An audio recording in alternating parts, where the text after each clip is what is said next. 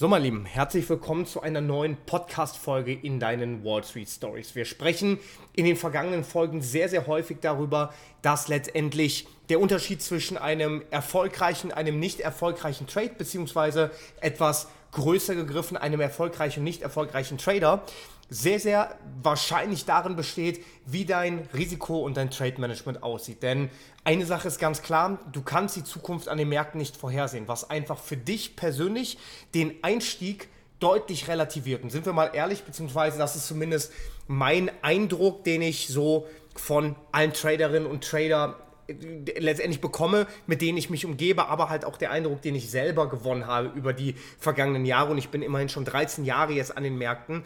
Ähm, ich habe mich einen Großteil meiner Zeit damit beschäftigt, den möglichst perfekten Einstieg zu finden.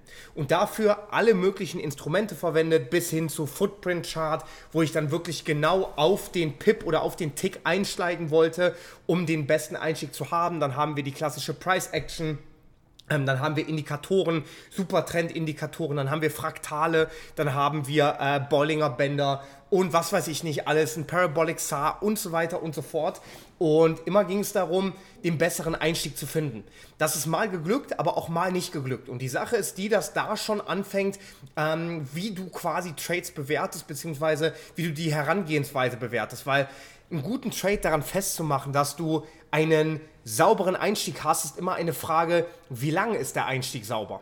Ja, die Frage ist, steigst du an am Top ein, wo der Markt sofort dreht, oder steigst du am Top ein, wo der Markt kurzzeitig dreht, dann wieder gegen dich läuft, vielleicht sogar dich in den Drawdown bringt und dann in deine Richtung läuft. Das heißt also, selbst wenn du den perfekten Einstieg bekommen hast, bezieht sich das manchmal auf eine Periode von nächsten 5 Minuten, beziehungsweise die nächsten 10 Pips, die für dich laufen, oder die nächsten 30 Pips, die für dich laufen. Was bedeutet, der Einstieg an sich ist wirklich eine Komponente, die so irrelevant fürs Trading ist, dass er schon wirklich irgendwo ein Fauxpas ist, dass wir uns sehr, sehr viel mit dem Einstieg beschäftigen.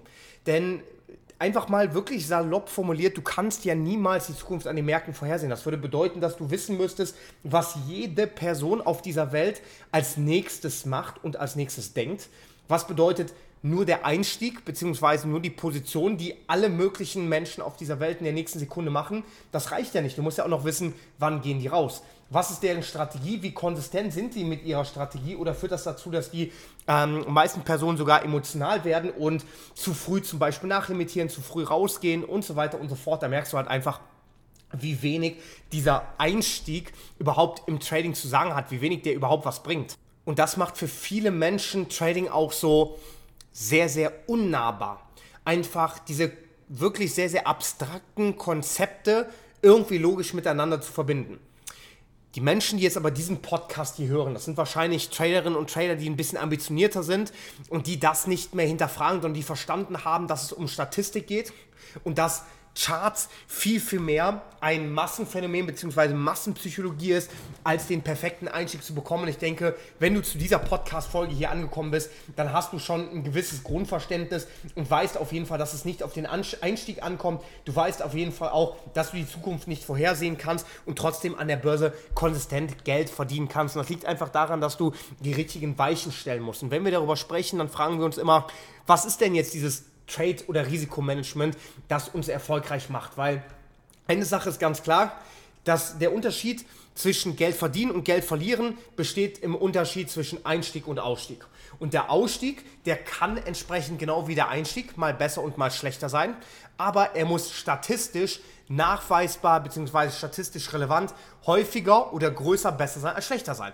Das ist der einzige Punkt. Das heißt also, der Ausstieg ist im Prinzip einfach nur eine Variable und die Funktion, die dahinter steckt, die diese Variable nutzt, ist letztendlich das Trade- und Risikomanagement. Aber wie sieht jetzt vernünftiges Trade- und Risikomanagement aus?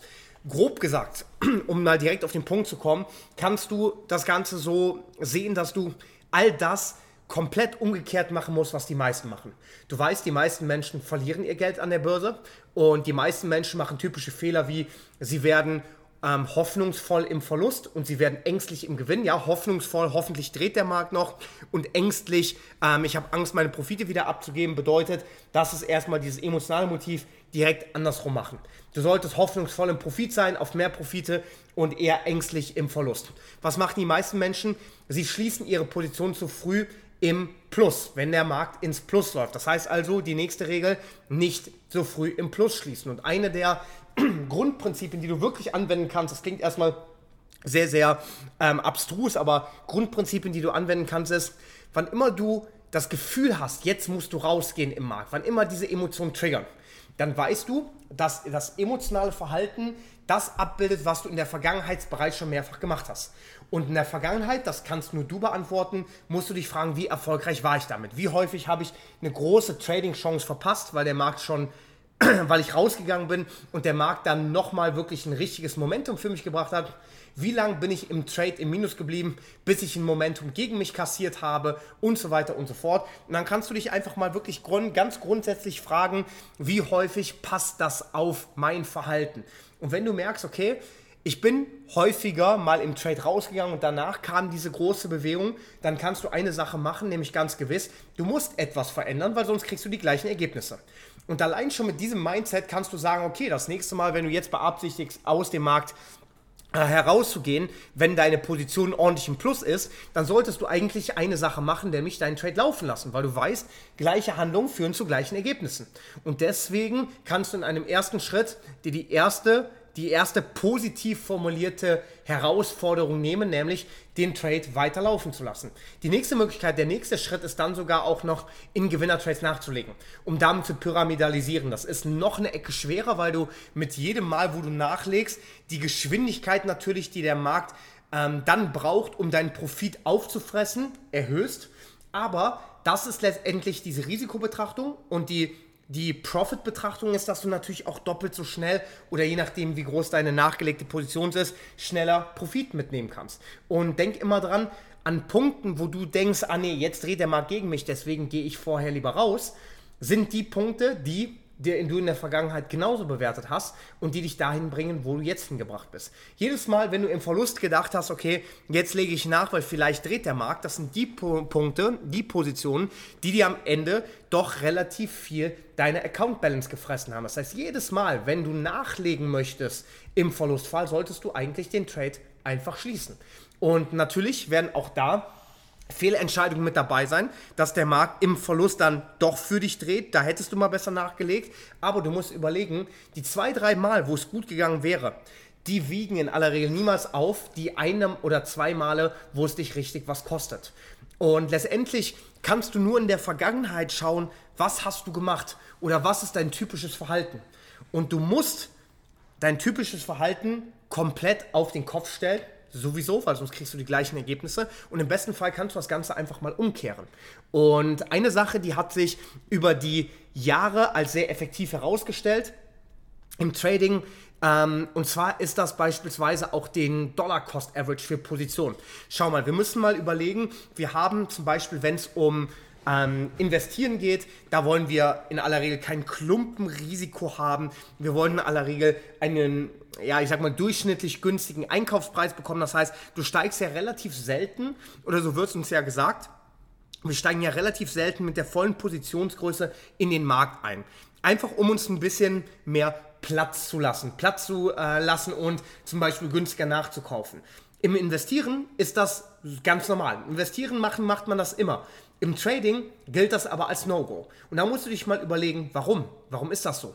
Und die einzige Sache, warum das als No-Go gilt, ist, weil meistens im Day-Trading oder im kurzfristigen Trading gesehen wird, dass du viel kurzfristiger agierst und dadurch automatisch mehr Risiko eingehst. Jetzt sind die Zahlen im Trading aber ziemlich eindeutig, dass die meisten Trader verlieren. Das heißt also, auch da müssen wir uns fragen, ist das richtig, dass wir das Konzept umändern, obwohl im Daytrading deutlich weniger Menschen erfolgreich sind als im Investieren. Und im Investieren sind auch wenige Menschen oder wahrscheinlich nicht so viele, nur nicht so wenige Menschen erfolgreich, aber trotzdem relativ wenige. Ich würde sagen, nicht nur meine Meinung, sondern das ist das, was Statistiken sagen. Im Investieren verlieren vielleicht 80% ihr Geld, im Daytraden sind es über, weit über 90%. Ganz klare Sache. Und da müssen wir uns einfach mal fragen, warum ist das so und welche Standardkonzepte werden uns überliefert? Und überleg dir mal, ein logisches, rationales Menschenverständnis, wenn das zum Erfolg führen würde im Trading, dann wären viel, viel mehr Menschen erfolgreich im Daytrading oder im kurzfristigen Handel. Sind sie aber nicht. Das heißt also, du kannst nicht mit ursprünglichen Lösungen oder du kannst nicht, sorry, du kannst nicht alte Probleme mit alten Lösungen bekämpfen. Das funktioniert nicht, weil dann kriegst du die gleichen Ergebnisse. Bedeutet also, wir sollten mal überdenken, ob wir zum Beispiel wirklich beim Daytrading die volle Positionsgröße im Einstieg nehmen und dann Hop oder Top.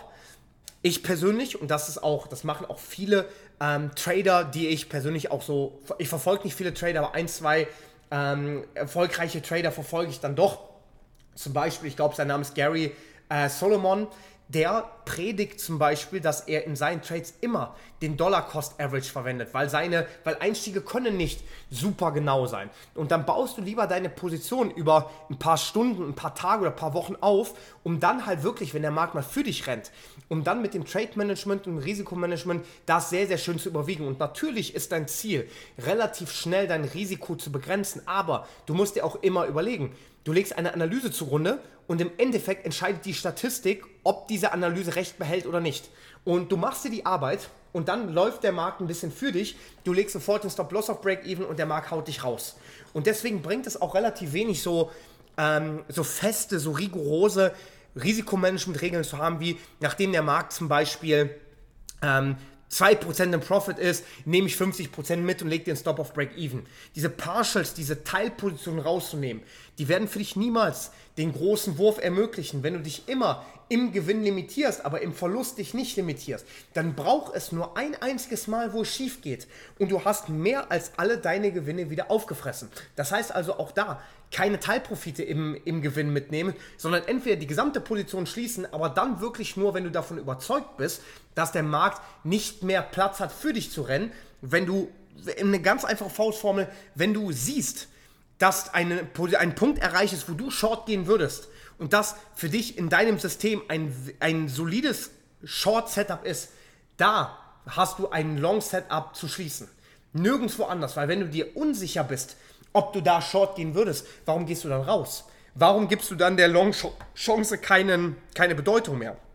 Und das sind so ganz simple, aber doch die effektivsten Regeln fürs Trade- und Risikomanagement. Wir müssen uns auch fragen, ob ja, im, im Investieren nutzen wir einen Dollar-Cost-Average, aber haben in aller Regel ja, vielleicht einen Stop-Loss bei vielleicht 20% oder sowas. Ich kenne eigentlich kaum jemanden, der einen echten Stop-Loss bei Aktiennachkäufen hat.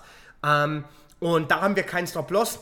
Im Daytrading nehmen wir einen 20 Punkte Stop-Loss oder so klein wie möglich. Das sind Konzepte, rein die Statistik sagt, das haut nicht hin. Das haut einfach nicht hin. Es braucht nur einmal News, es braucht nur einmal etwas weniger Liquidität in den Märkten, dass sich der Spread ausweitet und das war es mit deiner Position. Also mal ganz im Ernst, ein etwas größerer Stop-Loss, eine kleinere Position und nach und nach dich durch den Dollar-Cost-Average reinzustaffen, eine Position laufen zu lassen, im Gewinn nachzulegen und wenn du im Verlust bist und du eigentlich nachlegen willst, weil deine gesamte Position im Markt ist und diese, dieses, dieses Risiko, was du hast, jetzt unbequem wird, dann schließt du die Position, weil du weißt, dieser Augenblick wird kommen, der dir dein Konto kosten wird, wenn du es entsprechend nicht machst. Also vielleicht weißt du es nicht, aber ähm, zumindest sagt das auf jeden Fall die Statistik. Wenn du denn unter die Statistik fällst, die die meisten Trader leider bekleiden. Und deswegen aber dieser Podcast und deswegen diese Folge mit der Hoffnung oder beziehungsweise mit der Arbeit dahinter, dass ich das so schnell wie möglich lege. Und das war's von meiner Seite. Ganz liebe Grüße, dein Trading Dom von der Wall Street Story. Vielen Dank für den Support und wir hören uns in Kürze wieder. Bis bald. Ciao, ciao.